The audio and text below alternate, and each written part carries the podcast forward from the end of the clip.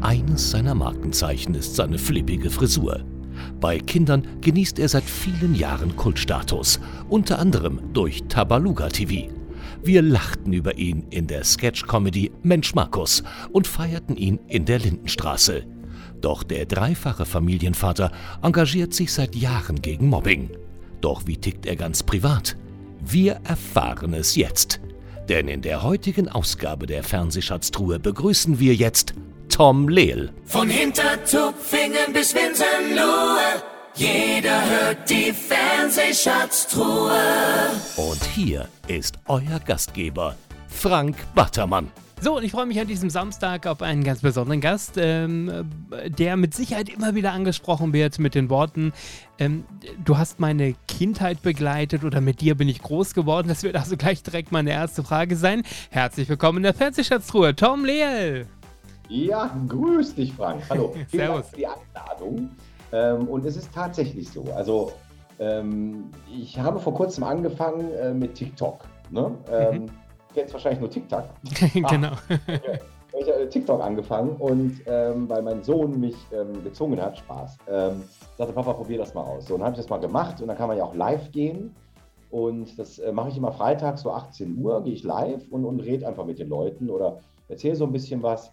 Und äh, habe da komischerweise ganz, ganz viele, die das verfolgen mittlerweile. Also Gott sei Dank, das ist cool. Und dann kommt immer der Spruch, wenn die was schreiben, äh, zum Beispiel Kindheitsheld oder äh, die Legende. Das Mhm. finde ich immer ganz witzig, weil ähm, ja, das, das kommt halt, was schön ist, sehr positiv an. Also das, was wir auch gemacht haben, sei das jetzt Tabaluga TV oder Kika Tanzalarm, das machen wir ja immer noch, Mhm. Kika Tanzalarm.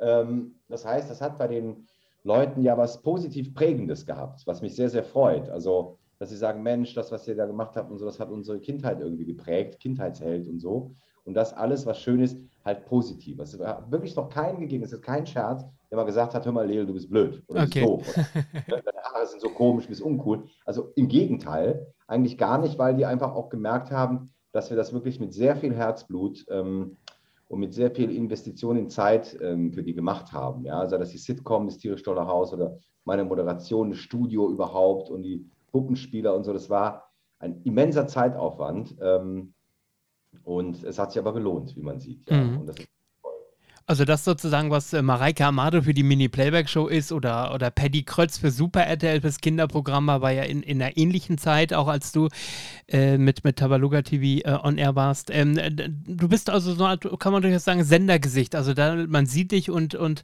die Menschen sagen, ach, dich kenne ich doch. Und das fühlt sich wahrscheinlich alles wieder warm und wohlig an, oder? Wenn man dich sieht dann. Ja, ja, das ist so, weil ich mache ja seit über 25 Jahren jetzt Kika und ZDF. Ja, also es ist Wahnsinn, ist echt eine lange Zeit. Ähm, und die ist natürlich prägend, ne, dass man sagt, man sieht ihn, ah, das ist Kika. Mhm. Ja, ja, genau.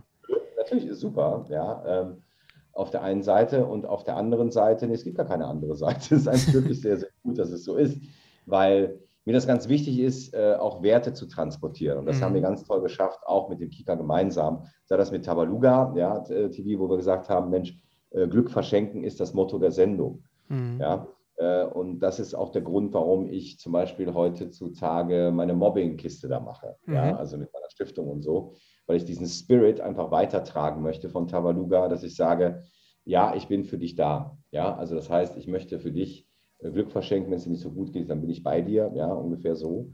Aber das kann man natürlich erst noch genauer ausführen. Aber das ist für mich ganz wichtig, auch in meinem Projekt, was heißt ich Tom Lees Land der Träume, also Musical, ein Buch, was ich geschrieben habe, wo es auch darum geht, Werte zu vermitteln an kleinere Kinder. Ja, Mhm. aber in einer schönen Art und Weise durch Entertainment, weil ähm, Tom, ich rede jetzt von Tom in der dritten Person, der es ist ein Entertainer, also der kann äh, singen, rappen, also eigentlich Hip-Hop, er kommt aus dem Hip-Hop, ähm, dann kann er moderieren, er kann Schauspiel, kann auch Comedy. Ja, der Deutsche Comedy-Preis hat ja Mensch Markus gemacht und so. Genau, genau. Und, ähm, das sind nicht viele in dem Segment, die das können. Ne? Das kann man ganz uneitel auch mal sagen. Ja, genau. Da sprechen wir natürlich in diesem Gespräch noch über die einzelnen Stationen. Äh, was wir unsere Gäste am Anfang immer sehr gerne fragen, ist ja ähm, die Erinnerung an ihre persönlich eigenen Fernseherinnerungen. Also, was sind die ersten Sendungen als, als Kind, die du geschaut hast? Ähm, äh, ist es Flippy, äh, Flipper, Lassie und Co. oder äh, mit was bist du aufgewachsen? Also der Beginn war, weil wenn ich die Augen jetzt zumache ja, und unseren alten Fernseher da sehe, mit dem fürchterlichen orangen Sofa daneben, ähm, dann fällt mir gleich äh, Barberpapa ein. Ja. Das war, glaube ich, die erste Sendung. Ne? Heute würde man sagen, das sind auf fußläufige Quallen. Ähm, ne? Das war so eine ganze Familie, Baba, Papa, Baba, Papa, Baba, Papa, Mama, Barbarella, Baba, was, der Geier. Ja, aber was waren das denn? Was waren das denn für, für Wesen? Ja, ich weiß nicht, das waren so, so ja, wie, wie, so, wie man so, so Luftblasen mit Augen oder so. Die schwebten dann hin und her, also sehr undefinierbar, so Amöben, würde ich auch ja. sagen. Aber rundlich, ne? also sehr ansehnlich, rundlich, schön, cool lieb. Also war eine ganz, ganz süße ähm, Sendung eigentlich. Und danach ging es ja, wie du schon selber gesagt hast, so mit Flipper, Lassie, Pipi Langstrumpf nicht zu vergessen oder ähm, wie hieß sie, Lucy, der Schrecken der Straße, ja. Ne, ich weiß nicht, ob du kennst. Ähm, und dann die, die ganzen Klassiker. Mhm. Ne? Also, wo ich nie großer Fan von war, war dieses Nils Holgersen oder doch Nils Holger, Holgersen war das mit den Gänsen. Ne? Ja, genau. Mhm. Ja, das war nicht so mein Fall. Also okay. ich bin ja, ich war mehr so Captain Future. Ja. Und bei Biene Maya fand ich natürlich Willi super oh, geil. Schön. Mhm. Und Flip. genau, genau. Und, und ja, ähm, übrigens schon mit dem, mit dem obligatorischen Cliffhanger am Ende, wenn er mir schon erzählt wurde, was uns in der nächsten Folge erwartet. Ja, genau, richtig. Ja, ja, ganz klar. Muss ja, ja die Zuschauer also natürlich am Ball bleiben. Genau. Bist, bist du dann auch mit dem äh, Original ZDF Ferienprogramm mit Anke Engelke und Benny Schnier aufgewachsen im Sommer? Ja, ja, natürlich. Ja, ja klar. Gut. Ja, klar. Das war auch ganz viel, viel später bewusst, dass das Anke Engelke war. Ja. ja. Ganz lustig, aber klar, natürlich, logisch. Ja. Und dann, das wurde ja auch irgendwann mal auch äh, von Tommy Gottschalk gemacht. Ne? Der hat das ja auch irgendwann mal gemacht.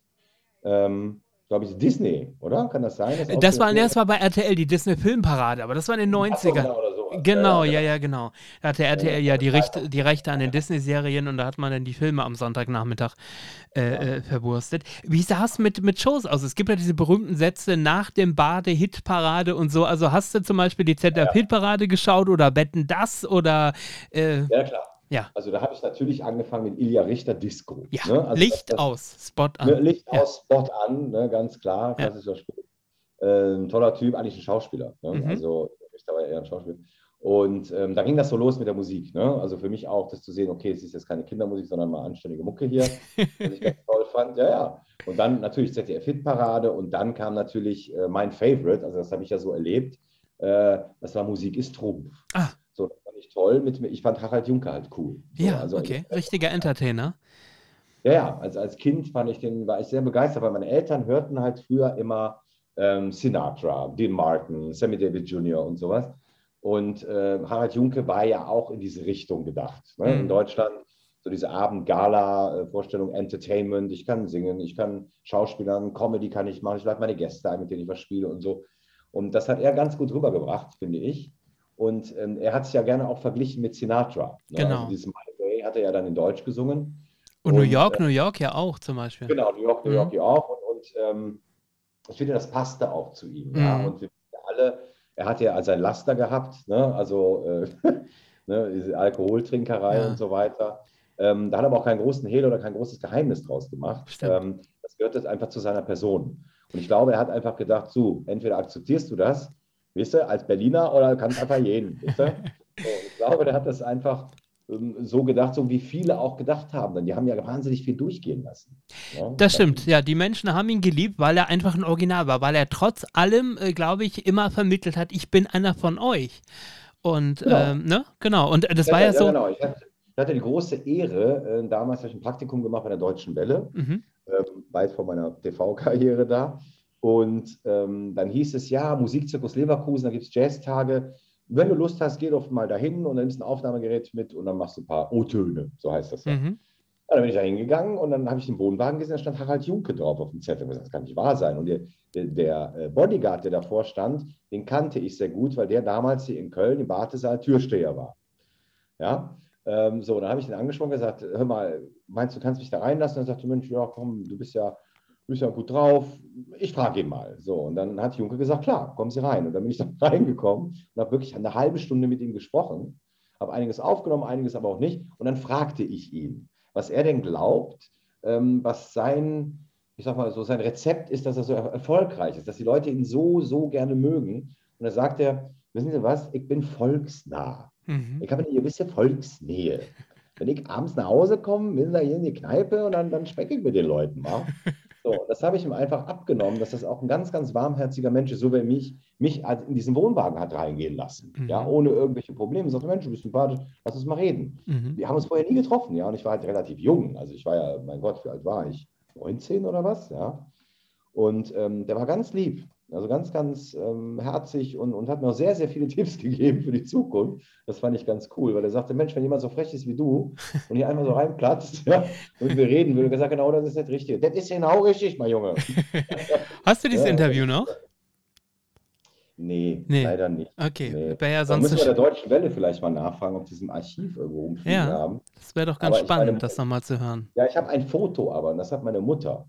Und Okay. das habe ich nicht vergessen, ja, ja, weil ich so ein unglaublich hässliches T-Shirt anhatte, so ein weiß-blau quergestreiftes, was einem natürlich nicht schlank aussehen lässt. Mhm. Und eine ganz blöde Baseballkappe rückwärts an. Das weiß ich noch. Das haben wir im Kopf. Und er saß mir gegenüber mit einer fetten Zigarre. Okay. Das weiß ich noch. Und dann haben wir gequatscht. Ein Ja. toller Typ. Es war ja mit, mit seinen äh, Eskapaden, wie wir gerade schon gesagt haben, natürlich auch nicht leicht, ihn zu besetzen. Zum einen, du hast gerade Musik ist Trump erwähnt. Da nahm es ja ein abruptes Ende, als er Anfang der 80er einfach nachmittags bei den Proben nicht aufgetaucht ist, weil er in der Tat betrunken im Hotelzimmer lag und die Sendung musste abends, war eine Live-Sendung, abgesagt werden. Und da hat das ZDF gesagt, so, mit Ihnen, Herr Juncker, arbeiten wir dann nicht mehr zusammen. Dazu kam übrigens noch, äh, das müsste so 83, 84 gewesen sein, das wissen auch gar nicht so viele, dass, äh, du kennst bestimmt auch, ich heirate eine Familie mit Peter Beck. Ja, klar. Die Rolle von Peter Beck sollte Junke spielen.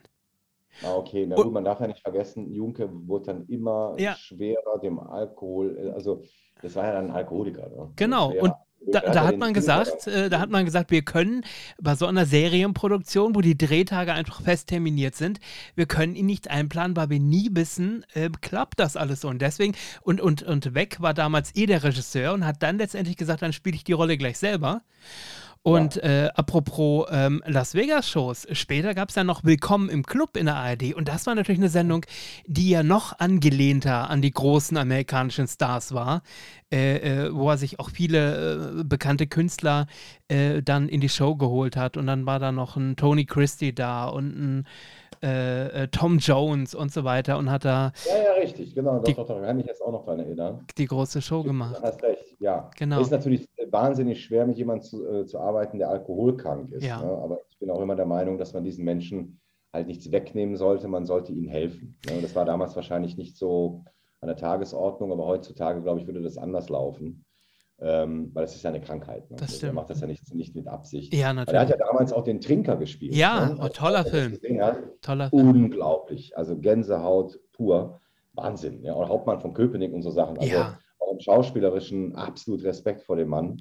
Ähm, es war halt, es ist so ein kleines Genie. Ne? Und, und das ist halt, die sind auch sehr emotional, diese Menschen. Müssen Mhm. sie auch sein, weil sie tragen ja Emotionen nach außen. Mhm. Und es ist immer so ja, eine Gratwanderung. Ne? Mhm. Wann fällst du dann, dann doch in die Depression, dann geht es dir nicht so gut und ne, du bist ja sehr emotional. Das können Menschen halt nicht so gut verstehen, die eben nicht vor der Kamera stehen. Ne? Das, Genau. das, das müssen sie auch nicht können. Aber das ist auch teilweise Fluch, aber auch Segen. Hm, das stimmt. Und da fällt mir gerade noch ein, eine besondere emotionale Szene mit Harald Junke habe ich im letzten Jahr nochmal gesehen. Und zwar 89, das war ein, zwei Wochen direkt nach der Maueröffnung, gab es einen Musikantenstadel, der direkt aus Berlin kam. Und Ja. er ist als Überraschungsgast am Ende Junke aufgetreten. Und äh, es waren halt viele, viele äh, Zuschauer aus der, aus der DDR dann da, die ihn sozusagen das erste Mal dann jetzt sehen konnten im Westen. Und Ja. die, die Standing Ovation und fünf Minuten Dauerapplaus und Junke hat wirklich ein Tränchen verdrückt äh, und so weiter. Und das ist auch ein ganz, ganz besonderer Fernsehmoment. Äh, kommen wir gleich natürlich noch zu der Frage hin, äh, kann man sowas, solche Momente heute eigentlich noch kreieren oder ist äh, am Ende das Fernsehen äh, einfach zu berechenbar geworden? Da kommen wir gleich zu. Jetzt würde ich erstmal gerne wissen, in deiner Schulzeit, gab es denn da schon einen Berufswunsch, der in die richtige Richtung ging oder wolltest du was völlig anderes werden? Nein, ich wusste schon mit 15, was ich will. Also Mhm. ich wollte, wollte mit 15 äh, das machen, was ich jetzt mache, weil ich einfach geahnt habe, dass ich nichts anderes kann. Und ich auch gemerkt habe, dass ich zu nichts anderes Lust habe, also keine Ja. Leidenschaft. Und ich bin so ein Mensch, der sagt, wenn du was machst, damit Leidenschaft, dann wird auch was draus. So, und das war der einzige, ja, der einzige Weg, der für mich einfach so eine, so eine, ja, ich muss dir vorstellen, wie so eine, so eine Feuerstrecke. Ne? Mhm. Es loderte so auf und gesagt, genau, that's your way. Also das ist genau dein Weg, ähm, um das zu tun, weil bei mir ist es genauso. Es ist halt, äh, ich sag mal, wie Fluch und Segen. Ne? Du hast ja du kannst singen, du kannst tanzen, du kannst Comedy, du kannst Schauspiel, du kannst moderieren. Ne? Also das, so wirst du geboren, das kannst du nicht lernen. Mhm. Ja, das, ähm, beim Comedy nennst du das Funny Bone, ja, ähm, das ist einfach ein Talent, was da da ist. Das muss man entdecken. Ich habe es sehr früh entdeckt, weil ich einfach in der Schule, ähm, weil ich da einige Schwierigkeiten ja auch hatte mit Mitschülern und so und äh, versuchte dann immer für mich lustig zu sein und habe gemerkt, hey, du kannst ja auch Schauspielern. Du Mhm. kannst das so gut, dass die anderen gar nicht checken, dass es dir schlecht geht. So. Und so ging es in diese Richtung und äh, habe dann auch sehr oft schon in der Schule Sachen moderiert. Ja, also ich weiß auch in, in, im äh, Gymnasium damals, da kam die Konrektorin auf mich zu und die hatten äh, eine Sprachansage in der Schule. Also da wurden Sa äh, Sachen angesagt, wie wenn jetzt der Unterricht ausfiel oder irgend sowas. Ja. Mhm. Dann hat sie gesagt, Mensch, du hast so eine tolle Stimme, mach du das doch mal. So, und dann habe ich das mal gemacht und dann hat sie mich einfach äh, sehr witzigerweise The Voice genannt, das war ganz süß. Ähm, damals schon, sagte, Mensch, du hast so eine coole Stimme, du musst irgendwas in diese Richtung machen. Ja, weil das fiel mir einfach so, war kein Problem. Und dann wurde ich immer lustiger bei den Ansagen. Ne? Dann habe ich irgendwie Staumeldungen gemacht und erzählt, wie das Wetter ist und so, es ging immer weiter. Und äh, ja, so kam das halt, dass es in diese Richtung ging, weil für Mathe war ich nicht geeignet, für Deutsch auch nicht, Erdkunde, warum? also, ist ja eh alles da, ja. Also Biologie hat mich noch interessiert, weil das so etwas war, da gibt es Veränderungen. Ne? Da kann was passieren. Natürlich geologisch, Erdkunde natürlich auch, aber Mathe und, und so Naturwissenschaften, Physik und so, das hat mich nicht interessiert, weil das ist so, wie es ist. Das ist langweilig. So, ja. Eins plus eins ist zwei, dann kannst du dich darüber diskutieren. Punkt. Ja? Aber so Sachen wie Pädagogik oder ähm, Kunst, Musik, fand ich immer sehr, sehr spannend, Mhm. weil da auch sehr viele Emotionen da drin sind, gerade jetzt bei Kunst und Musik. Ich konnte nicht sehr gut malen, aber in Musik war ich halt sehr gut, obwohl auch notenfrei, muss ich dazu sagen, weil ich Schlagzeug gespielt habe auch. Mhm. Ähm, ja, das war so der, der Weg, wo ich dann schon wusste, okay, da geht es in diese Richtung. Ja, Weil also, ich hätte mir nie vorstellen können, irgendwo in einem Büro zu sitzen oder in einer Bank oder Rechtsanwalt oder Arzt vielleicht noch, weil dann hätte ich noch irgendwann im Hintergrund, okay, du kannst jemandem helfen. Ja, und du kannst währenddessen du da im Krankenhaus bist, dann kannst du die Leute vielleicht entertainen, eben anders wie die, wie die Ärzte das machen. Das war vielleicht auch noch ein Hintergedanke. Aber ansonsten, nee, Tiere. Tiere wäre vielleicht auch noch ein Thema gewesen, wo ich gesagt hätte, Mensch, ähm, dann gehst du zu Sea Shepherd oder vielleicht zu, zu äh, hier Greenpeace oder sowas. Ach und so. Wale und Tiere. jetzt nicht Tierarzt oder so. Nee, nee, nee, das nicht, nö, sondern wirklich Tiere retten, äh, Mhm. Tiere schützen, weil komischerweise, ich bin sehr tieraffin. Also ich mag Mhm. Tiere sehr, sehr gerne und die mögen mich auch, komischerweise, finde ich lustig. Ähm, da ist man auf Augenhöhe irgendwie, weil ich war letztens auch in Berlin, ja, wo ich eigentlich ähm, zum Interview sollte und so, ich habe es vergessen, bin zum Zoo gegangen. da hat mein Manager angerufen, wo bist du? Er, ich bin im Zoo. also, ich bin bei meinen Freunden hier. So, und dann äh, fühle ich mich da komischerweise ganz, ganz wohl, weil, ähm, ich weiß nicht, die haben so ein, so ein ich, ich kann es dir erklären, warum. Oder Mhm. es ist genau wie mit, mit, mit Kindern. Ne? Also bei Kindern habe ich auch, da habe ich so, ein- so einen Draht einfach dazu. Mhm. Ja, also ähm, erklären kann ich es nicht genau, warum, aber das ist einfach so. Und ich fühle mich da auch am wohlsten, muss ich ganz ehrlich sagen. Also, ja. Aber es ja. war, es war auch so, dass zu Hause ähm, die Eltern damit konform waren und man hört das sonst immer sehr gerne in den, äh, in den Karrieren der verschiedensten äh, Moderatoren und, und Künstler. Äh, kind lernen doch erstmal was ordentliches, weil falls das nichts wird, damit du darauf zurückgreifen kannst, aber das äh, war für die in Ordnung. Ja, also Ja. mein Vater, meine Eltern hatten eine Apotheke. Mhm. Mein Vater fragte ein einziges Mal beim Abendessen, das weiß ich noch ganz genau, und guckte mich an und sagte, möchtest du? Nein. Wurde nicht mehr gefragt, ne, weil er wusste auch, weil er sagte dann ähm, auch von, natürlich wurde er dann von, von, von seinem Bruder oder und gesagt, Mensch, Herr Tom, du musst was Ordentliches, was Anständiges lernen. Und dann sagte er auch, Leute, egal was du lernst, wenn du keine Leidenschaft dazu hast, dann kannst du lernen, was du willst, dann wird nichts draus. So. Und er hat bei mir genau gewusst ähm, und gespürt, dass bei mir so leidenschaftlich ist, das, was ich will, Mhm. ja, dass er nie einen Zweifel daran hatte, dass ich das nicht schaffen würde. Okay. Im Gegenteil. Also der war, hat das sogar begleitet. Ich weiß aber, bei meinem allerersten Hip-Hop-Konzert in Frankfurt ähm, mit meiner allerersten Band, die hießen Die Fragezeichen. Was für ein blöder Titel, das war so. ähm, dann ist der wirklich von Köln nach Frankfurt mit dem Auto in die Live-Musik-Hall. Und ich stand da auf der Bühne und guckte nach links und dann sehe ich einen alten Mann mit dem Baseball-Cap. Ja, und ich das kann nicht wahr sein. Das war mein Vater, jubelnd auf dem Tisch mit den Hip-Hopern. Die fanden das alle so cool, mh, weil er einfach gemerkt hat, ich meine das ernst. Mhm. Also es war immer so sein Spruch, er sagt, wenn du was tust, dann mach es auch. Red nicht drum herum, kein, sondern dann mach es bitte auch. So, und äh, dazu hat er uns, uns äh, erzogen. Und er sagte ihm, was, völlig egal gewesen, was wir werden. Hauptsache, wir sind leidenschaftlich damit, unglücklich. Mhm. toll. Super. Das würde man sich bei vielen, vielen Eltern wünschen, diese Einstellung. Ja, ja. ja. Ab 1991 ging es dann auf die Theaterfachschule. Das heißt, ähm, du wolltest danach auch ähm, erstmal ein bisschen Theater spielen oder in die Schauspielrichtung generell oder was war so dein Endziel? So, das Ziel war, oder der Auslöser dazu war, war ich war ja, ich habe ja mehrere Praktikas gemacht. Wie gesagt, bei der Deutschen Welle angefangen, dann mhm. bin ich dann zu RTL Sport, von RTL bin ich dann zu Pro7 nach München zu den Nachrichten. Damals hat das Jan Hofer Ah, Jan Hof okay. moderiert. Die so, Tagesbilder, die Pro7 Tagesbilder, ich erinnere mich. Ja, ja, genau. So, und dann war ich da in der Nachrichtenredaktion und ähm, da habe ich Jörg van Hofen kennengelernt. Das war damals der äh, ähm, Chefredakteur. Und da hat er mir die Chance gegeben, äh, einmal mit einer Kamera rauszugehen, mit einem Kameramann, der ganz nett war, das war ein Kroate, mhm. und sagte, da gibt es so, so eine Autoausstellung, mach doch mal ein paar Bilder und so, wie du es vorstellst, und so, dann zeigst du mir das mal. So, und dann habe ich das gemacht habe eine Version gemacht mit einem Aufsager und Absager und eine Version ohne meine Auf- und Absager. So. Mhm. Und dann habe ich diesen zwei Minuten, was das da war, dann äh, ihm gezeigt und hat das in der Redaktionskonferenz gezeigt und sagte, meine Damen und Herren, das ist das klassische Beispiel dafür, dass es Menschen gibt, die es können.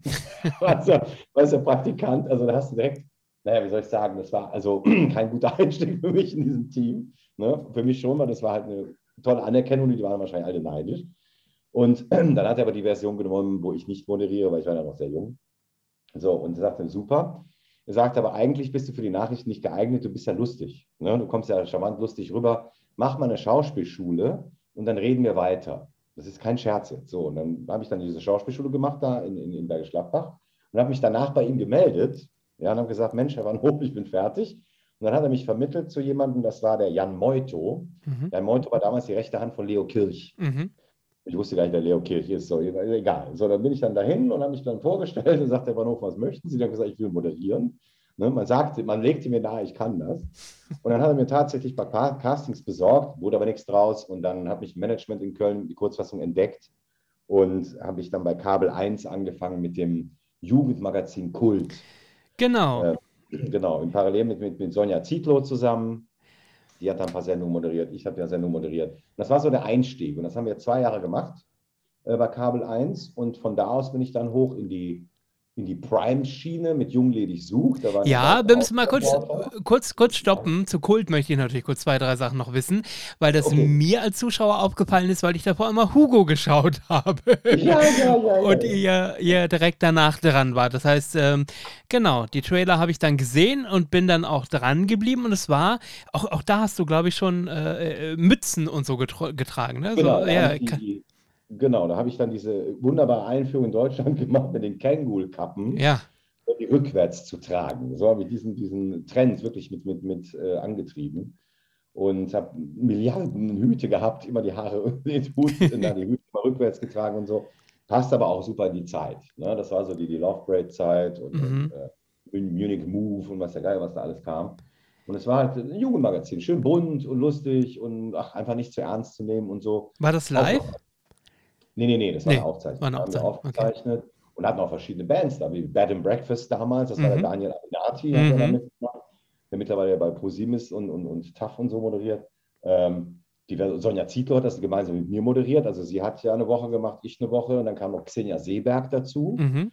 Ähm, die wohnt ja mittlerweile, glaube ich, in Thailand. Mhm. Ähm, die hat ja auch eine amerikanische Serie gemacht und so. Und, und das haben wir dann zwei Jahre gemacht. Das war so eine bunte Sendung aus allem, weißt du, also dass man ähm, Infos hatte über Musik, aber Infos auch ein bisschen über Politik oder über was ist mein Problem mit das und das und so weiter. Das war ganz cool. Also was ist in, was ist out und so Geschichten. Genau. So. Ja, genau.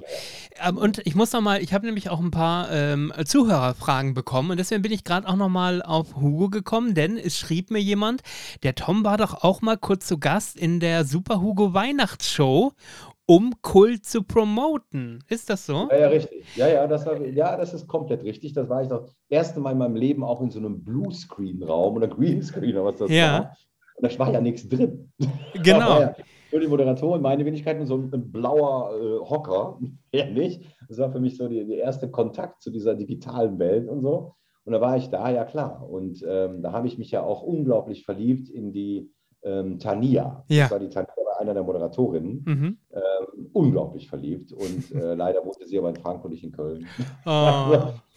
Ja, aber schade, es ist aber leider so. Aber ähm, nein, es war natürlich ganz toll. Also Hugo war ja das erste interaktive Spiel, ja, Genau. gesehen. Ne? Ähm, hat dann Kabel 1 ja gemacht, wo du mit den Tasten quasi den Troll hin und her bewegen konntest. Ich Richtig. fand das ja faszinierend, ich fand das ja lustig. Ähm, ja, genau. Und ähm, Ja, und dann das hast du schon gesagt, ging es weiter mit äh, Jung, ledig sucht, äh, 96, Genau, Mike 97. Klär mich noch mal Mike kurz auf, ich kann mich gar nicht mehr so ganz genau an den Inhalt erinnern. Worum ging es da? Also Moderator im Studio war Mike Nöcker, Mhm. so hieß der. So, und da gab es Gäste, äh, die eingeladen wurden, weil sie halt äh, jemanden suchten. Also wenn du willst, äh, äh, altes Tinder. Okay. Das ist, ja, also saßen die da und dann haben sich irgendwelche Damen vorstellen lassen, glaube ich, im Studio, das weiß ich auch nicht mehr genau. Ich weiß nur, dass ich der Love Hunter war, der Liebesjäger. Ich hatte die Aufgabe, ähm, weiß nicht, da war ein Kandidat, ähm, weiß ich nicht, so ein 29, 30-jähriger Mann. Mhm. Oder war es meine Aufgabe, für ihn eine Partnerin zu finden, also mit ihm gemeinsam. Er musste mir erst beschreiben, so, wie soll die denn sein und so weiter. Da habe ich mich auf die Suche gemacht während der Sendung. War natürlich als gestellt, logischerweise. Er war aufgezeichnet, aber ein lustiger Einspieler. Und dann habe ich tatsächlich am Ende wirklich einer der Damen gefunden. Also das war nicht gestellt. Mhm. Ja, also die wussten das nicht. Und da habe ich diese Paare zusammengebracht. Und es gibt wirklich einen, zu dem habe ich sogar noch Kontakt. Ähm, der ist natürlich mit einer anderen Frau mittlerweile ähm, verheiratet, aber der, äh, den kenne ich noch gut. Ja, der wohnt ja auch da, wo ich wohne. Und der war auch in der Sendung und seitdem kennen wir uns, ja, und, und treffen uns auch ab und zu. Das ist ganz lustig. Ich habe jetzt gerade mal nebenbei ähm, ein bisschen äh, ähm, nach Infos noch über die Sendung geschaut. Die lief aber live oder? Äh, bitte? Die Sendung lief live? Die Sendung war live. Ja. Genau, weil ich lese hier gerade, dass man, dass man im Studio anrufen konnte und sich äh, Genau. interaktiv auch beteiligen konnte. Also auch mit E-Mails, mit Faxen und Anrufen und so weiter. Äh, genau, genau. Richtig. Äh, Entschuldigung, ich muss. äh, Kein Problem. Ja, ja nee, nee, habe hab ich. Ja, da weiß ich. Genau. War live und, und ähm, man konnte E-Mails schreiben, faxen, äh, anrufen konnte man auch. Ne? Also das war ganz witzig. Ja, ja, genau. Und am Ende der Sendung stellte sich dann raus, wer zu wem passt oder so. Ne? Also Okay. das war schon so sehr lustig. Und ich sehe gerade, also 23 Folgen gab es. Ähm, das heißt, so ganz unerfolgreich kann das nicht gewesen sein. Nee, nee, war es auch nicht. Ja. Nee, nee, es war so die erste Sendung, ähm, wo es da um diese interaktiven Sachen ging. Mhm. Und es war halt lustig aufgelöst, auch durch meine Einspieler und so. Und aber man weiß ja, wie Primetime läuft. Ne? Da hast du 23 Folgen gemacht und irgendwann, naja, wurde es langweilig wahrscheinlich für, die Zuschauer. Und dann haben wir damit aufgehört. Aber bei mir ging es dann direkt weiter. Ja. Ne? Also ich bin ja von, von, von Jungledig sucht, ähm, bin ich dann zurück nach Köln, wo ich ja bis heute wohne, habe meine Frau kennengelernt, damals meine erste Frau. Und, und äh, bin da von da dann eigentlich, ja, wo ich meine Haare verändert hatte. Ne, ich hatte so ein, zwei Jahre Pause, Mhm. wo ich meine Haare dann, dann hoch, oder was heißt, meine Ex-Frau hat meine Haare hochgemacht mit der Brille, weil mir die Haare ja auch ausgingen. Mir war das ja furchtbar peinlich, wusste überhaupt nicht, was ich machen soll. Und dann hat sie sie wachsen lassen und sagte, Mensch, mach das mal so. Da habe ich gesagt, sag mal, geht's noch? Ich meine, das sieht ja fürchterlich aus. Sie so, nö, das ist ein Markenzeichen, mach mal. Und dann bin ich zu meinem ersten Manager gegangen, Alexander Elbertshagen, Mhm. ähm, ins Büro. Und das Unangenehme war, ich musste ja durch die ganzen Büro, ich sag mal, Räumlichkeiten äh, durch. Ne? Da saßen ja rechts und links immer irgendwelche Personen, die da gearbeitet haben, wie so eine Stage, weißt du, so ein, so ein, so ein Laufsteg. Laufsteg Mhm. ja? Dann bin ich äh, rüber zu Alexander und habe mich angeguckt und dann sagte ich, was kommt jetzt wohl? Und dann sagte er, weißt du was? Das ist genau richtig. Er sagte, das hat keiner, du kannst es wirklich tragen, ist kein Scherz, wart mal ab. So, und mittlerweile ist das echt ein Markenzeichen, das ist unglaublich. Ne? Das ist ja Deutschland, Österreich, Schweiz, äh, Mhm. Haare hoch, Brille auf dem Kopf, kennt das wirklich jeder. Also es ist wirklich, ähm, war ein richtiger Schachzug, ja. Und dann kam ich zum Kika. Genau. Ja, das ja los, ne? Beim Kika, aber vorher war ich schon bei RTL Samstagnacht. Richtig, du Äh, warst im neuen Ensemble drin, 98. Ähm, Genau. Wie, wie kam es dazu? Wer hat, dich, wer hat dich angesprochen? Kam äh, Kollege Drexler und Balder zu dir oder wie kam es dazu? Genau, also ich war ja bei, wie gesagt, bei Elbertshagen, das war mein Manager und Mhm. dann kam der Anruf, es gibt ein Casting, Mhm. ja, für RTL Samstagnacht und hat der Hugo, ne, Hugo hat dann meine Managerin angerufen und sagte, Mensch, äh, oder sie hat mich da vorgeschlagen ne, und dann bin ich dann dahin und es war auch sehr witzig, weil ich hatte da mit einer sehr netten Dame, habe ich einen Sketch gespielt, ja, die auch in den, in den Cast sollte Mhm. und es war so ein geschlossener Raum, also ich habe dann quasi nur Hugos Stimme gehört, ich habe ihn nicht gesehen, ich Ah, habe nur die okay. Stimme gehört von ihm und dann sagte er, ja, holt mir jetzt Wissen, spiel mal einen Sketch hier. Wir haben einen Sketch gespielt, der war re recht gut, ja, hat super funktioniert. Und dann haben sie die Dame verabschiedet und dann wollte ich auch gerade gehen. Da sagt, stopp, stopp, ähm, ich möchte von dir so eine Impro-Nummer sehen. Ne? Ich so wie, ja, was fällt dir spontan ein, sei lustig. So, und dann habe ich irgendwas gemacht, also Stimme imitiert, bin da rumgelaufen, hin und her, ewig lang. Und dann sagte er, okay, ich bin fertig, und da kam nichts mehr. Oh. Ja, Mhm. Ich, äh, sind die denn jetzt alle hin? Und dann ging die Tür auf, dann kam der, der Chefredakteur Christoph Wittig damals rein, guckte mich an und sagte, du, der Hugo ist schon seit zehn Minuten essen gegangen. das ist so geil. Und dann gesagt, ja super, der muss dann mega angekommen sein. Und dann bin ich raus, dann hat er mir noch so zugezwinkert und sagt, wir hören voneinander. Und dann gesagt, okay. okay, dann bin ich gegangen. Und dann zwei, drei Wochen später klingelte ich das Telefon, habe ich gerade Küstenwachen gedreht. Mhm. Ja, da war ich da im, im, ähm, in, in äh, wie nennt man das hier, in der Ostsee. So, mhm. habe ich Küstenwache gedreht fürs ZDF. Mhm. Und am letzten Drehtag, ich wollte mich gerade ins Auto setzen, zum Flughafen fahren, kommt der Anruf von meinem Management, hey, du bist dabei äh, bei RTL Samstagnacht. Und ich so, was? Ja, äh, denen hat das richtig gefallen. Der Hugo hat mir danach erzählt, weil ich habe irgendwie, ich weiß, ich habe Boris Becker imitiert, Helmut Kohl und so ein Quatsch. Und er sagte, du bist mir aufgefallen, weil ich so eine schlechte Imitation in meinem Leben noch nie gehört habe. Ne, aber er sagte, nein, es war gut, es war cool. So, und da haben wir halt drei Folgen gemacht. Und der Tommy Krapp weiß, der ja früher in, im Ensemble war, ja. mit Mirko Nonchef, der diese Fahrortnummern gemacht hat zum Beispiel, mhm. der hat dann die Regie übernommen.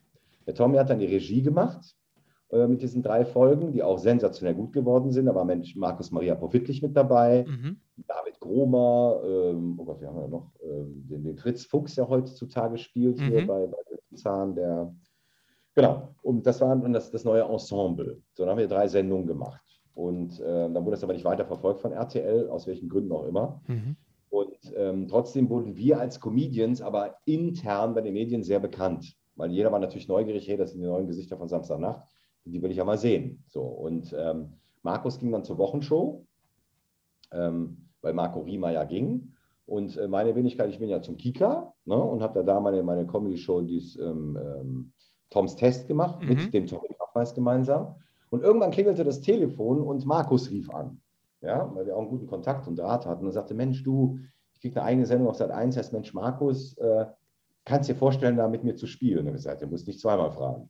Ja. also, erstens, weil ich den Markus unglaublich gern mag und mhm. zweitens, weil ich da auf, auf jeden Fall Bock drauf hatte. Ja. Und dann haben wir wirklich fünf Jahre lang, frag mich nicht, wie viele Sketche wir gedreht haben, da Mensch Markus gemacht und Parallel dazu natürlich auch in größeren Shows immer aufgetreten, bei der AIDS-Gala, die H. Kerkeling moderiert hatte damals. Der wollte mich dann in seinem Kinofilm haben, zusammen bei Mettmann. Mhm. Da habe ich mir aber mein Knie verdreht und dann konnte ich leider nicht. Das war dann in, in der ähm, Dings-Show, habe ich wirklich live habe ich mein Knie verdreht bei, bei immer wieder sonntags. Da Ach, Max Schautzer Max noch, okay.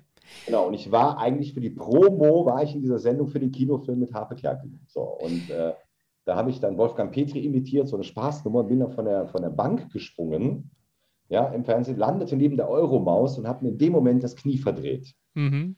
Und dann habe ich da gestanden und sagte, Marc Schaus, Mensch, Schom, du bist da, du drehst doch jetzt bald einen Kinofilm da. Und so, habe ich ihm gesagt, jetzt nicht mehr. ja, weil er überhaupt nicht verstanden hat, was los ist, aber ich habe so Schmerzen gehabt in dem Moment. Dann hat er das dann doch gemerkt und dann haben wir schnell abmoderiert, dann bin ich rausgetragen worden, übrigens von Roberto Blanco, was mich sehr gefreut hat. Ja. Und wenn ich dann ähm, quasi äh, in die Maske mit, naja, geschleppt hat, mehr oder weniger. Und äh, die Kreuzbänder waren durch. Okay. Und er hat und, ein bisschen Spaß muss sein gesungen. Dabei. Ja, ja, ja, nee, also das zum Glück nicht, aber da andere ich, Sachen, die ganz witzig waren, die ich habe halt noch kurz sollten, aber das überhaupt nicht passt. Aber egal. Der war aber super, der war total süß, der war ganz süßer. Und äh, Lass mich, kurz, lass mich kurz noch was fragen, bevor wir, bevor wir äh, die, das Thema wieder verlassen. Zu Samstagnacht wollte ich noch gerne wissen. Hast du das Revival letztes Jahr geschaut? Ja, habe ich geschaut. Mit welchem Gefühl? Äh, also erstens war ich unglaublich traurig wegen Mirko. Mhm. Muss ich ganz ehrlich sagen, ich hatte Mirko auch mal kennengelernt und, und habe auch mal wirklich mit ihm gelabert und ein paar Sachen gemacht und, und ich fand ihn ja sensationell. Das ist einer der besten Comedians, die wir in Deutschland hatten. Und das hat mich dann wirklich also berührt. Das hat mich sehr berührt, weil ich den Tommy natürlich auch kenne. Ich kenne die auch alle. Ich kenne Wiegald und, und mhm. Olli, äh, Hugo sowieso. Und ähm, ich fand das Revival ganz toll, aber es hat irgendwie, für mich hat Mirko gefehlt. Es mhm. hat mir gefehlt einfach und äh, finde es ganz toll, dass sie das gemacht haben. Aber mich hat das ähm, berührt und auch wirklich, äh, ja, ich habe mir Gedanken gemacht, mich immer auch gefragt, warum, was ist da passiert und so, aber habe es dann auch gelassen. Äh, aber es hat mich sehr berührt, ja, muss ich ganz ehrlich sagen. Gehörst du aber auch äh, zu denjenigen, die gesagt haben, äh, das haben wir jetzt einmal gemacht, das ist völlig okay, aber bitte macht das jetzt nicht jährlich oder überlegt euch gut, ob ihr sowas nochmal mal nochmal neu probiert? Ja, also ich weiß es nicht, ob man, puh, ich meine, die Zeiten ändern sich. Ne? Die Leute haben einen anderen, ja, anderen Drang zu gewissen anderen Dingen. Also ich als Sender, ähm, ich weiß, ich würde es machen. Ich würde es ja nicht machen jede Woche, ich würde es vielleicht monatlich machen. Ne? Und dann auch Gäste einladen, ne? aktuelle Themen bedienen und so weiter, weil meine persönliche Ansicht ist, äh, dass ich glaube, wir alle nach Corona sehr viel lachen sollten. Mhm. Ja, es muss wieder zurück. Also ich mache gerade auch, weil wir äh, hier in Köln haben wir ja quasi die Karnevalssession, mhm. ja, wo ich ja wohne und ich mache ja auch Kindersitzungen, wo ich auftrete. Und die waren jetzt bis jetzt alle ausverkauft. Also die Leute die schreien danach, nach ja. Mhm. schreien nach Entertainment, die mhm. wollen wieder Spaß haben und so weiter. Deshalb glaube ich, wäre jetzt der richtige Moment, wirklich ganz stark auf Comedy zu setzen. Das ist so meine, mein, mein Magengefühl, sagt mir das. Ja. ja. Ähm, weil die Leute da, glaube ich, sehr dankbar sind. Ähm, und ich finde, das ist auch ein, ein, Auftrag, den Fernsehen oder Medien haben müssen, die Leute nicht nur zu verängstigen oder sie darüber zu informieren, wie furchtbar die Welt ist, sondern einfach auch Spaß in die Wohnzimmer zu bringen. So, und das ja. vermisse ich so ein bisschen allgemein. Mhm. Weil früher war das schon ähm, stärker. Ne? Die Sto Shows waren stärker, äh, SketchUp, was wir hatten damals mit Dieter Krebs und so, äh, Klimbim, was es früher gab und so. Das braucht es einfach so. Und jetzt ist wirklich die Zeit, wo es ganz nötig ist. Ja, ja gut, und wir also sind ja seit zwei Jahren äh, im wunderbaren Retro-Trend. Alles kommt wieder, geh aufs ganze ja, genau. Preis, das heißt, ja, wetten das und so weiter. Aber was natürlich ähm, ähm, oftmals ein Knackpunkt ist, ähm, ähm, und da, ja, keine Ahnung, ob du mir dazu stimmst. Zum einen ist natürlich, dass ganz oft das Feingefühl fehlt, sich wirklich zwar ans Original zu halten ist, aber trotzdem zumindest zaghaft und sanft in die Jetztzeit zu transportieren. Das heißt, ähm, ähm viele Zuschauer haben ein Problem damit, wenn Jörg Träger zweieinhalb Stunden äh, da zockt in einer Sendung, die früher 30 Minuten ging, weil es das Konzept einfach vielleicht nicht trägt. Oder ähm, äh, wenn es Sendungen sind, die auf einmal nicht mehr mit den Originalmoderatoren sind, die sich dann auch noch mehr oder weniger äh, ein wenig geknickt auf Facebook äußern. Beispiel Glücksrad jetzt gerade gerade erst wieder.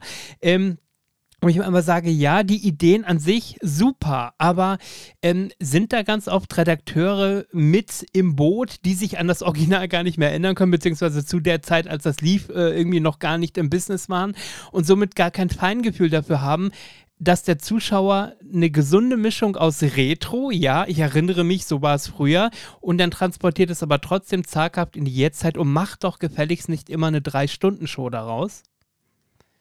Ja, ja, kann Das sind, glaube ich, mehrere Faktoren. Ja. Also die Leute, die das von früher kennen, ähm, glauben auch oder meinen auch, dass diese Moderatoren, die das früher gemacht haben, vielleicht auch ein Stück weit, wie sagen wir erfahrener waren als die heutigen. Ja, die, die, die, die Art der Moderation war früher eine andere mhm. als heute.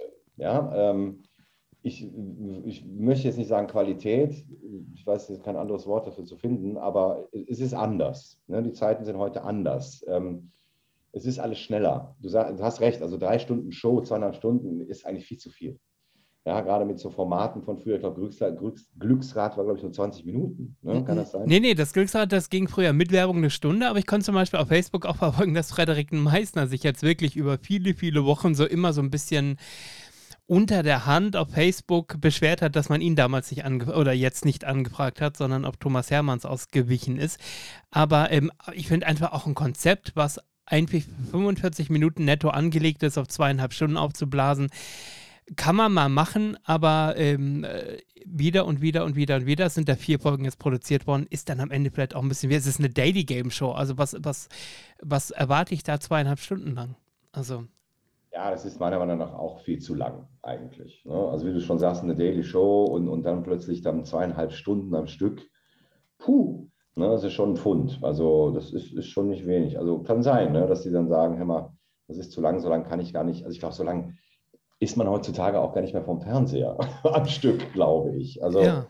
Ja. Ne? also es, so lang, es sei denn, es ist ein Film, da ist man auch ganz anders. Äh, soll ich sagen, äh, trainiert. Ja, bei Filmen ist es was anderes, aber bei einer Show zweieinhalb Stunden, huh. Und das ist ja Standard. Also, wenn ich mir ARD und ZDF am Samstagabend angucke, egal ob das Herr Silbereisen ist, ob das äh, Herr Zarella ist, ob das Wetten das jetzt wieder mit Gottschalk ist, also du hast immer, äh, oder Kai Pflaume, klein gegen groß, es sind immer drei Stunden. Also äh, auch eine Familienshow. Ich würde, würde doch mit meinen Kindern jetzt nicht drei Stunden davor sitzen. Also. Ja, ich finde es auch zu lang. Ich muss ganz ehrlich sagen, also ich bin ja mittlerweile eher so ein Streamer. Mhm. Ja, ich gucke Stream, äh, weniger Fernsehen. Aber das wäre für mich auch zu lang. Ne? Das wäre wär einfach zu lang, finde ich. Was ähm, hältst du von dem Revival von Wetten Das? Hast du dir die beiden Ausgaben angeschaut? Nee, ich habe die beiden Ausgaben nicht gesehen. Ah, okay. Aber ich war auch fest der Überzeugung, wenn es einer machen kann, dann nur Tommy. Mhm. Okay. Also, ist wirklich, also weil da musst du schon wirklich äh, ja, also einen guten Showmaster haben. Ja? Einen guten Showmaster. Gut, wir haben auch noch Johannes B. Kerner natürlich auch und so, so Leute wie Kai Flaume können das mit Sicherheit auch. Aber diesen lockeren Charme, wie gesagt, das kannst du nicht lernen. So, und das hat, hat halt Thomas. Ja. Ähm, und äh, das, das ja, funktioniert mit ihm einfach. Ja. Das ist locker, die ganzen amerikanischen Stars, der kennt ja auch viele von denen wirklich. Mhm. Er wohnt ja da in Los Angeles. Und ähm, deshalb ist es für ihn auch, glaube ich, leichter. Ich glaube auch, dass die Stars dann eher zusagen, hey, Tommy is there, oh, then I'm going there, I know, I know I'm good hands, you know, you know, you know so. Dann kann ich vorstellen, dass die das auch eher machen würden, als wenn jetzt einer da ist, ähm, der eben nicht so bekannt ist wie Thomas Gottschalk. Und man muss ja, ja sagen, äh, erste Folge 13 Millionen, die zweite noch 10 Millionen Zuschauer, ist schon auch ein Alleinstellungsmerkmal in Zeiten von Streaming, oder? Ja, das musst du erst mal schaffen. Ich bin ja. nicht 13 Millionen und 10 Millionen, das ist der Hammer. Und daran sieht man halt der Qualität. Ja, das ist einfach so. Und Qualität setzt sich einfach durch. Und das sind halt die Leute, die seit Ewigkeiten auch beim Fernsehen sind, diese Erfahrung haben dazu zähle ich mich auch, ja, seit über 25 Jahren vor der Kamera. Äh, da sage ich auch, mir erzählst du jetzt auch nichts Neues. Ganz ehrlich. Ja? Also, ne, und Thomas Gottschalk auch nicht. Wir haben uns mal getroffen am Flughafen durch Zufall. Und weil ich auch einen Kinofilm mit ihm zusammen gedreht habe, das Late Show. Mhm. Und ähm, da haben wir uns auch angeguckt und sagte zu mir, so Mensch, du machst das ja auch schon lange. Ne? Ich so, ja, du auch. Ne? So, ja. Wenn zwei also, alte Herren sich unterhalten, genau. Ja, so ungefähr, aber sagte man, Ne, dann haben wir auch gesagt, du, also irgendwas müssen wir ja haben. Wenn wir das schon so lange machen, hat er auch gegrinst. Aber es ist halt so, ja, das ist eine Erfahrung. Ich gehe auch lieber zu einem Arzt, ja, der seit 25 Jahren operiert, als einen, der neu anfängt. Ist ja klar.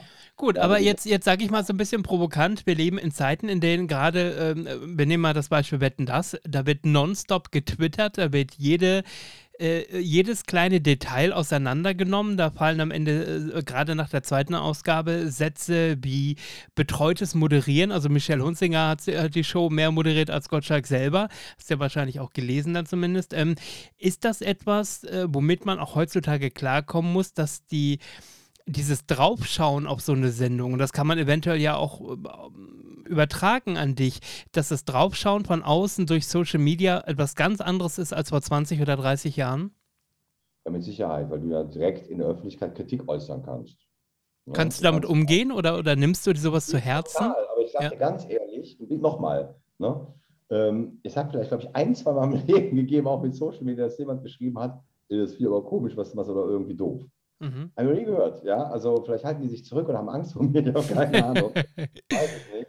Aber ähm, natürlich hat äh, Gottschalk ein breiteres Publikum, um Gottes Willen. Ja, wir reden hier von 13 Millionen.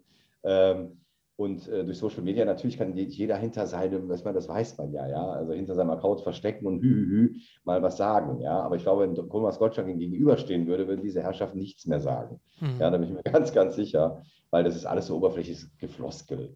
Gottschalk kann es, ja, Punkt. Also der kann moderieren und macht es nicht umsonst um diese Uhrzeit und nicht schon so lange. Und wenn andere irgendwie sich mutmaßen, was anderes zu sagen, dann sollen sie es besser machen. Sollen sie sich vor die Kamera stellen und dann einfach moderieren, dann können wir weiterreden. Ja, mhm. Aber dieses von zu Hause aus ist immer so einfach, vom Sofa irgendwie zu kritisieren oder irgendwas zu sagen, wenn man selber überhaupt keine Ahnung hat von dem, äh, ganzen Metier. Ähm, deshalb finde ich, nee, lass den Mann mal machen, der weiß auch, was er tut. Es sind wahnsinnig viele im Fernsehen, Gott sei Dank in Deutschland, die wissen, was sie tun. Und äh, es ist anmaßend, sich da irgendwie zu vergleichen, finde ich, oder, oder irgendwie da eine Kritik zu äußern, weil das ist ein schwerer Job. Hm. Ja, das ist, und das, eben das ist es, wenn, wenn es so leichtfüßig rüberkommt, ja, wo die Leute sagen, Mensch, das ist ja easy und was weiß ich, genau das ist das Schwere. Ja, das hat mir Peter Milovic damals gesagt. Er sagt, wenn die Leute sagen, ähm, das, was du kannst, kann ich auch, sagt er, dann habe ich meinen Job richtig gemacht. Weil ja. ich genau weiß, dass ihr das nicht könnt. Ne? Ist, und, denn, äh, ist dann aber, wo wir gerade am Anfang über Junke gesprochen haben, dem man alles verziehen hat, ist das Phänomen so ein bisschen wie bei Thomas Gottschalk? Also erwartet man auch an einem Betten das Abend, dass da auch mal so ein Showy-Spruch kommt oder so ein Spruch, bei dem man sagt, ach Gottschalk, na typisch. Ähm, äh, es ist natürlich hinterher Thema, klar in den sozialen Medien, so nach dem Motto, was, was ist denn da jetzt, hat er sich schon wieder geleistet, aber gehört auch zu denen, ähnlich wie Junke, wo man sagt, naja, aber ein Wetten das Abend, ohne dass nicht mal so ein halb frauenfeindlicher Spruch fällt oder so, ist auch kein gelungener, oder? Richtig, richtig. Ja. Wenn das in Grenzen ist und, und äh, mit Humor erklärt werden kann, ist das völlig richtig. Auch wie Dieter Hallervorden sagte, ich lehne das Gendern ab. Mhm. Ähm, es wird ja auch unwahrscheinlich viel verboten. Ne? Also ich glaube, die Comedians schreien ja auch, damit sie nicht ertrinken, weil sie das nicht dürfen, dies nicht sagen dürfen, wir dürfen das nicht machen, jenes nicht machen.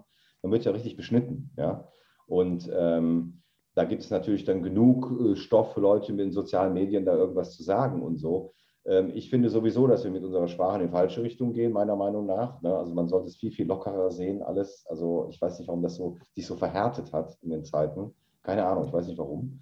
Ähm, ich glaube am Ende, das hat ja, das hat ja was mit Corona zu tun gehabt. Also, dass dieses Konzentrieren auf sich selber und mir ist langweilig, hat, glaube ich, einige dazu bewegt, äh, ihrer Langeweile so ein bisschen Ausdruck zu verleihen, oder? Achso, du meinst aber, dass sie angefangen haben nachzudenken. Äh, äh, ja, oder aber auch, äh, mit was kann ich mich beschäftigen, weil irgendwie ist ja nichts. Ich darf nicht raus, ich muss zu Hause sitzen und muss mich testen. Ja, und traurig, ich, oder? Ja. Traurig, dass dadurch eine Entwicklung entwickelt, so, was kann ich machen? Ich kann kritisieren. Genau. Aber anstatt mal da zu sitzen, was Positives beizutragen, ja. so, hey, was selber zu machen oder auf die Beine zu stellen und so weiter, Leidenschaft für etwas entwickeln, nö. Ja. ja also das, ich lasse mich, wir lassen uns alle entwickeln äh, zu Einzellern. Aber ja, wie, wie, soll ich das anders mir erklären, wenn, hm. wenn Pipi Langstrumpf äh, gekürzt wird, wenn Kevin allein in New York äh, an einer Stelle neu synchronisiert wird, wenn ähm, Disney-Filme äh, mittlerweile äh, im Streamingdienst mit einem Disclaimer belegt werden, um zu erklären, dass das, was man jetzt sieht, äh, nicht der heutige Standard ist, inhaltlich. Also, sorry, Leute, es gibt Eltern, die können mit ihren Kindern darüber sprechen. Ja, da kann man erzählen, dass das eine andere Zeit war. Äh, und, äh, oder Hörspiele. Jetzt fangen wir an, irgendwelche TKKG-Folgen und selbst Bibi Blocksberg-Folgen, die vom Streaming entfernt werden, weil sie nicht mehr äh, de, de, dem Zeitgeist entsprechen, beziehungsweise ähm, ja, weil mal das Wort Indianer fällt oder, oder, oder. Also das nimmt Züge an, wo ich mich am Ende frage, aber wo wird das denn irgendwann enden? also. Ja, ich weiß auch nicht. Also wir hatten bei Tabaluga TV damals, glaube ich, ging es um das Thema Eskimo. So. Mhm. Und damals ging es schon los, das darfst du nicht Eskimo nennen, das ist Inuit. Mhm. So, ja, und da ging das schon so langsam los. Diskussion, weil Arctos sagte in der Sitcom sehr oft geil. Ja, mhm. das Wort geil. Mhm. Wie kann man das denn nur sagen? Ich meine, gut, da war es natürlich äh, entgegengesetzt, dann durfte man es sagen. ja? ja? Aber auch diese Einzelheiten, diese Geschichte, es ist unglaublich nervig und erschwert natürlich die Arbeit für jemanden, der Entertainment macht, was Leichtfüßiges macht. Ja? Das ist total einfach, also total schlimm für diejenigen Personen. Äh, mich auch äh, genauso äh, betrifft es mich auch, ja. Ähm, ich finde es, teilweise ist es bestimmt richtig, ja, aber teilweise finde ich es auch sehr, sehr übertrieben. Muss so, so einen Mittelweg finden, weil natürlich sollte man mit jedem respektvoll umgehen, dafür, dafür stehe ich ja auch, das ist ganz wichtig. Aber man darf auch mal leichte Sachen durchgehen lassen. Also ich weiß nicht, ob es ein einen wirklichen Indianer, ähm, habe ich ja diese Karl-May-Geschichte ja mitbekommen, mhm. ähm, wie du ja auch. Ich weiß nicht, ob ein Indianer gefragt worden ist, also ein richtiger, ja, in den USA, aber es gab, glaube ich, ein Interview mit einem richtigen Indianer, der dann sagte, what? also in dem Moment so irgendwie, äh, egal, ja, was, was wollt ihr jetzt von mir? Ähm, keine Ahnung. Also ich weiß auch nicht, warum das jetzt so extrem ist. Vielleicht ja. ist das nur ein Trend und in zwei Jahren ist es wieder anders. Ja. Man weiß es einfach nicht. Vielleicht hat das wirklich damit zu tun, dass du sagst, hey, die Leute hatten nach, Zeit nachzudenken während Corona und ähm, ja, man kann sich einen Schleifen hochdenken, ne, das wissen wir ja auch. äh, ja, aber wir sind ja jetzt, wie du gerade gesagt hast, im Karneval, ähm, dass man sich auch äh, als, als Elternteil überlegen muss, äh, darf mein Kind sich noch so oder so verkleiden? Ähm, auch das oh, ist ja, also, ja. Ich war ja jetzt schon, ich bin ja schon aktiv im Karneval. Ja. Ne? Also ich habe ja schon wie viele sieben Auftritte gehabt, die nächsten kommen ja jetzt. Äh, die sind alle verkleidet ob jetzt Indianer oder ein Spider-Man oder Iron Man oder als äh, Hip-Hopper, als Rugger oder was, das ist völlig wurscht. Ja. Also und, alles war da auf der Bühne und da hat auch keiner irgendwas gesagt oder irgendwas, also nichts. Selbst Eskimos habe ich gesehen, also ja, und äh, verschiedene, also mein Gott, ein Kind, was auch wirklich, äh, ich sag mal, ähm, braun im Gesicht angemalt war und Rasterlocken hatte und dann als Reggae King da rumlief. Also äh, wirklich, ne? überhaupt nichts. Am Ende ist also, das doch aber auch sowas wie eine Bewunderung oder eine Verneigung vor meinem Kostüm. Also, ähm, ja, ich- die Kinder suchen sich das ja aus. Die Genau. ja cool. Die machen Genau. das ja nicht, um jemanden zu veräppeln Genau. oder irgendwie respektlos damit umzugehen und zu sagen, ich finde dich cool, deshalb will ich so aussehen. Also das ist bei Kindern ja so. Ja? Wenn ein Ja. Kind sagt, Mensch, ich möchte aussehen wie ein afroamerikanischer Hip-Hopper und lässt sich anmalen, dann macht er das, weil er das cool findet. genau. Das ist für Genau. Hip-Hopper im Grunde genommen eine große Ehre, ja, weil ein Kind meint es eigentlich immer ehrlich, ja. Und äh, auch wenn es Indianer ist, ein Spider-Man, Superman, Iron Man oder Hulk oder was der Geil, wie die alle heißen, äh, dann ist das, ich bin ein Fan. Genau. Ja? Also Kinder sind dann Fans in dem Moment. Und das ist ja nur positiv Mhm. besetzt, ja, Genau. nicht, nicht negativ. Also Wir müssen natürlich am Ende definitiv noch über Tabaluga TV sprechen. Es hat schließlich zwölf Jahre lang äh, in deinem Leben stattgefunden. Kannst du dich noch erinnern, wie man äh, mit dem Angebot auf dich damals zugekommen ist? Ja, ja, es war sehr witzig. ja, weil ich kriegte ja einen Anruf und dann ging es dann los und dann hieß es, ähm, ja, komm mal bitte zum ZDF, äh, wir möchten dich auch mit, dir besprechen. Es geht um die Sendung Tabaluga TV, weil die gab es vorher vor mir ja schon. Mhm. Die lief ja schon ein, zwei Jahre oder so. Und äh, ich guckte ja damals kein Kinderfernsehen. Tabaluga sagte mir gar nichts. Ja, Okay. und ich saß dann da und erzählte mir irgendwas von einem Drachen, Schneemann und Hasen. Und ich habe gesagt, ich verlasse jetzt langsam mal das Gebäude, weil wer weiß, was hier noch passiert so ungefähr. Und ein Pinguin ist, ah ja klar, ne, ein Pinguin. So, aber da wurde mir das ein bisschen erzählt, dass das auch eine Maffei-Lizenz ist von Peter Maffei, bla bla bla. Und dann kam der entscheidende Satz. Das war nämlich, äh, das weiß ich noch, eine Redakteurin, die zum Gespräch dazu kam.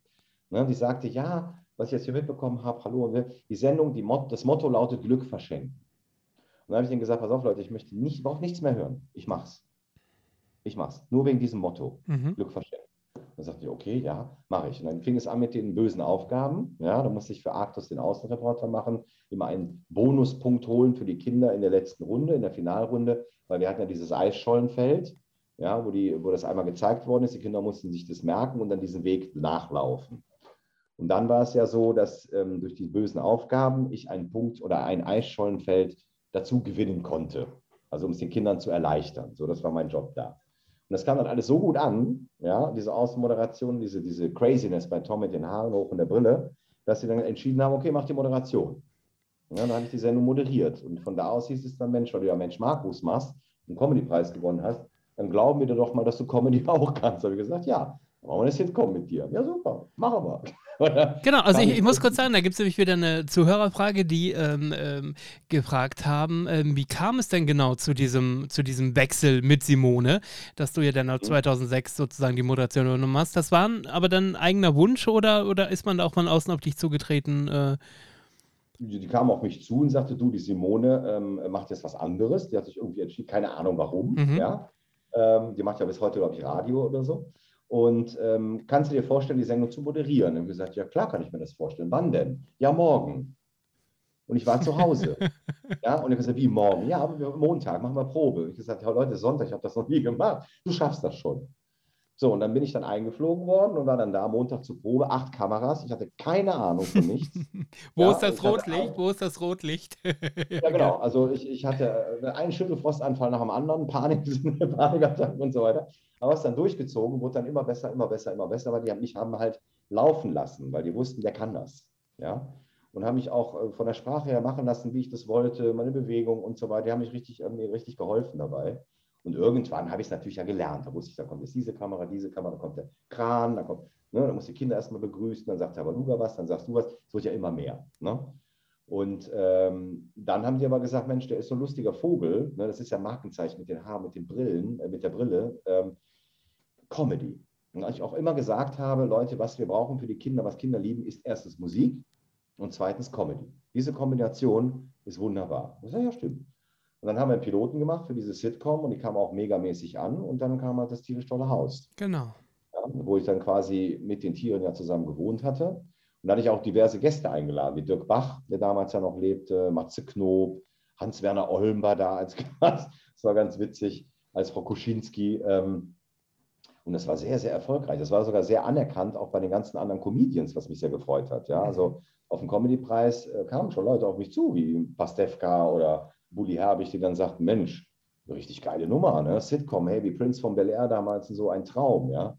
Und ähm, das war natürlich super. Und in diesen zwölf Jahren Tabaluga ähm, habe ich, glaube ich, ganz viel für mein Leben auch gelernt. Also viel mehr als in der Schule. Ne? Weil die Schule dauert ja auch zwölf Jahre. auch.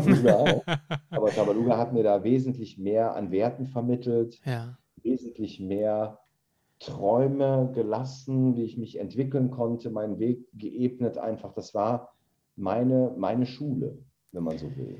Ja, und weil ich diese ganzen Vermittlung von Werten, was wir ja gemacht haben, da was wir dieses Glück verschenken, ähm, trage ich ja weiter mit meiner Arbeit gegen Mobbing. Ja, mit meiner mhm. Stiftung, äh, mit meinem Programm, was ich da mache, mit den Betriebskrankenkassen, äh, mit meiner Stiftung ähm, und mit den Städten und so weiter, mit, mit der Universität München, mit Pädagogen und so.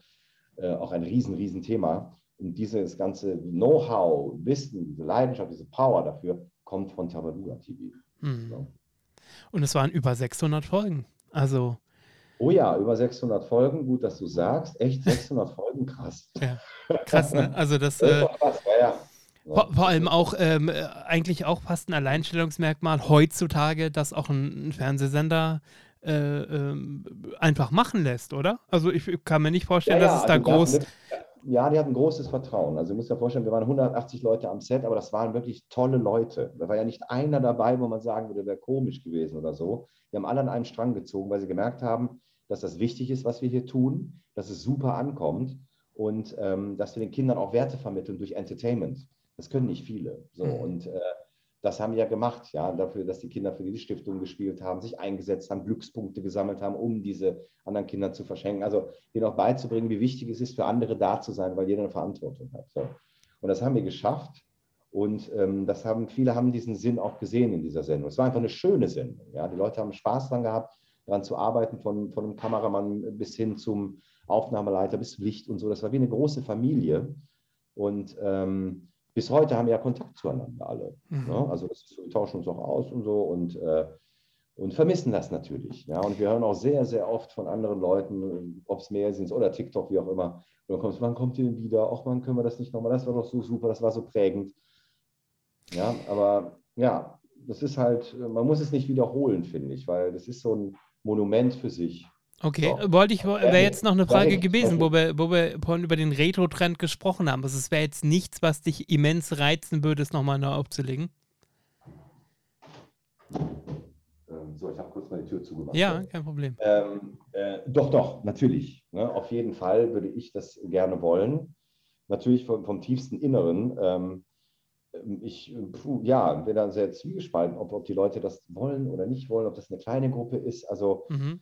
Ich würde mich da vorsichtig rantasten, aber natürlich voll mit dem Herzen dabei. Natürlich, ja, das wäre für mich auch ein, ein, boah, ein ganz, ganz großes Comeback, finde ich, in dieser Ebene für alle, glaube ich. Also ich glaube, mhm. wenn wir alle im Studio stehen würden, wäre erst, wär erst zehn Minuten Ruhe. wenn wir uns erst mal alle angucken und sagen, ei, ei, ei. Ne? Also da wird man natürlich die ganzen alten Sachen wieder hochkommen lassen und so für sich.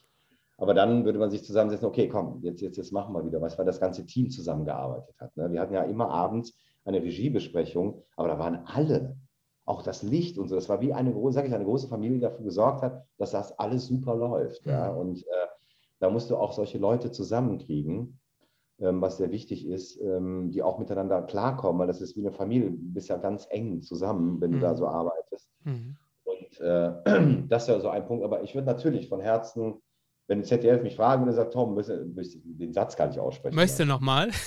so. Ich würde, ja, ja, dann würde ich natürlich, also ohne Frage natürlich, okay. würde ich das machen.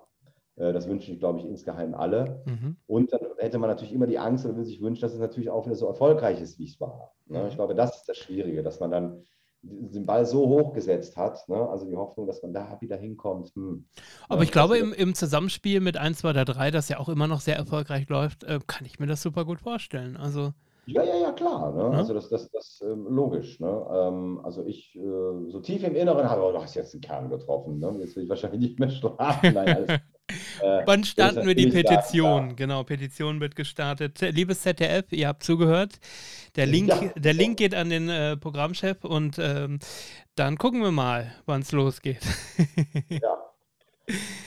Nein, aber ähm, ganz am Schluss nochmal, ähm, kannst du mir erklären oder erzählen, du hast ja schon am Anfang gesagt, Streaming ist für dich ein Thema. Wenn du momentan abends zu Hause sitzt, was schaust du? Was sind Sendungen, die dich interessieren? Und was sind Sendungen, wo du sagst, oh Gott, brauche ich nicht und braucht die Welt nicht?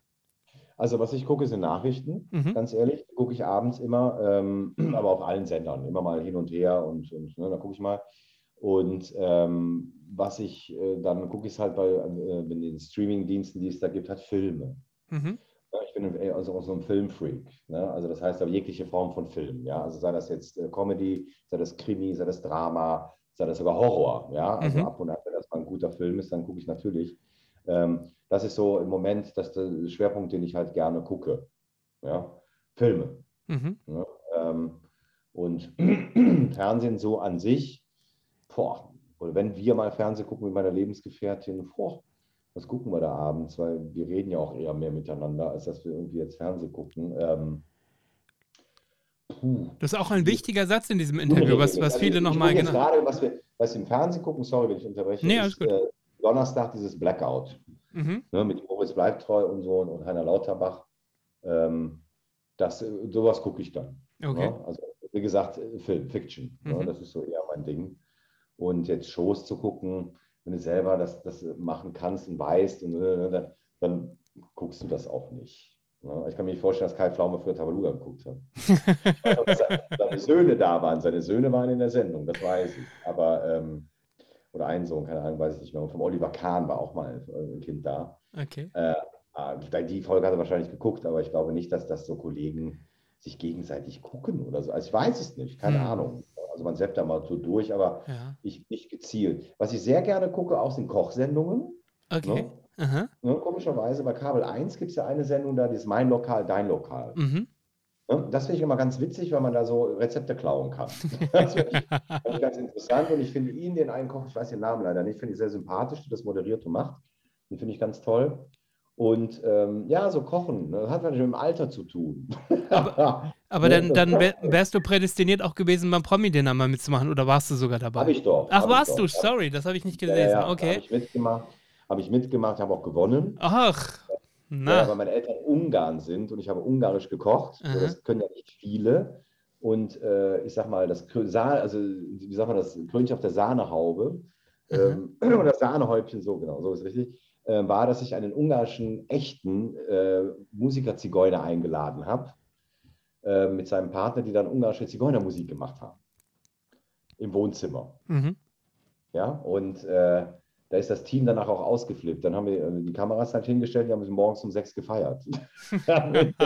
so, mit allen zusammen und die haben dann wirklich Schnaps getrunken und alles Mögliche, haben richtig gefeiert. Das war ganz witzig. Okay. Und ja, die, die, Staffel hatte ich dann damals gewonnen. Ja, krass. Richtig. Und ich weiß noch ganz genau, dass unsere Wohnung damals, da war alles in rosa. Mhm. Und ich hatte das vergessen, ich hatte auch ein rosa Shirt an und habe sogar rosa Sekt serviert. Und dann kamen so Kommentare wie so, hey, bist du der Bruder von Elton John? und ich ganz witzig und gesagt, ja Gott, du Idiot, ey, du hast alles in rosa gemacht. Kein Wunder, dass die Leute jetzt irgendwie denken, ne? das, das ist sehr witzig gewesen. Aber ich stehe dazu, ich finde rosa cool. Okay. Ähm, noch eine Frage, die mir einfällt. Hat man dich schon mal fürs Dschungelcamp angefragt? Nee. Achso, weil ich habe äh, durch Zufall äh, letzte Woche ein Interview mit äh, der Schauspielerin Manon Strache geführt, die ja, Ja. bekennender Trash-Fan ist, hätte ich auch gar nicht gedacht. Und die hat man in der Tat schon vier, fünf Mal die letzten Jahre angefragt, äh, womit ich auch gar nicht gerechnet hätte, weil äh, ich bei ihr gedacht hätte, äh, da wäre man sich relativ sicher, dass sofort ein Nein kommt, bevor die Frage überhaupt gestellt wurde. Deswegen dachte ich mir gerade, ähm, ob man dich da schon mal versucht hat zu Nein, locken. das, das, das trauen die sich nicht. nee, nee, also das nicht, äh, auf gar keinen Fall. Nee, nee, Dschungel ist, ist nichts, nee. Okay. Mhm. Weder als Zuschauer noch als Teilnehmer. Nee, nee, also ich, ich, ich bin da ganz raus aus Okay. Nummern.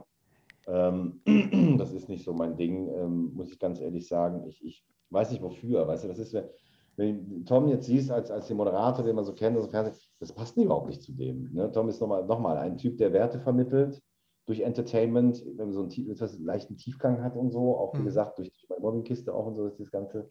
Ähm, da passe ich nicht rein. Ich wüsste ja gar nicht, was ich machen soll. ich würde da sitzen. Kochen, Reis und Bohnen kochen. Ja, toll, super. Dafür muss ich nach Australien. So ein Quatsch. ja, also das ist. Ach nee. Okay, Nee, äh, super. Du Tom, ich danke dir unheimlich für das Gespräch. Du bist so ein dankbarer Gast, den man anpiekst und dann sprudelt er. Es war, es war wunderbar, es war ein Fest. Ja, Ähm, vielen Dank. ja, ja. Und sehr, sehr gerne. Ich wünsche weiterhin alles Gute. Ich wünsche weiterhin, dass ähm, ja, da viele, viele tolle Projekte auf dich warten und dass man dich noch ganz oft zu sehen bekommt. Und äh, wenn es irgendwann wieder heißt äh, Tabaluga TV 2.0, dann sprechen wir nochmal exklusiv miteinander, weil ich, ich ja, habe es dann ja äh, lediglich äh, initiiert, dass das Ganze ins Rollen kommt. Ja, ich weiß nicht, dürfte ich denn eine Sache erwähnen? Die natürlich. Na klar, natürlich. Also, weil ich also am 11.08.2023, mhm. ne? Da mache ich mit einem Partner zusammen das äh, größte Kinder- und Familienfestival Europas mhm. in Oldenburg unter dem Motto Du bist richtig. Mhm. Ja, und ich habe sehr viele Kollegen eingeladen. Das Line-Up darf ich jetzt natürlich noch nicht nennen, das machen wir erst ab März. Mhm. Und wir erwarten 30.000 Besucher. Ja, unter dem Motto Du bist richtig. So, das wollte ich sagen. Also, wenn da jemand kommen möchte zum Festival, also auf meiner Homepage www.tomleel.de gibt es alle Infos. Und äh, da würde ich mich sehr, sehr freuen, dass wir alle gemeinsam ein ganz großes Zeichen für Respekt und Fairness setzen.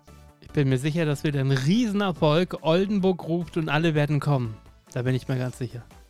Ja, super. Ich danke ja. dir. Wünsche dir alles Liebe, alles Gute. Danke für deine Zeit und äh, ja, vielleicht bis irgendwann. Vielen Dank. Tom Lehl, Dankeschön. Danke dir, Frank. Tschüss. So, genug gequatscht für heute.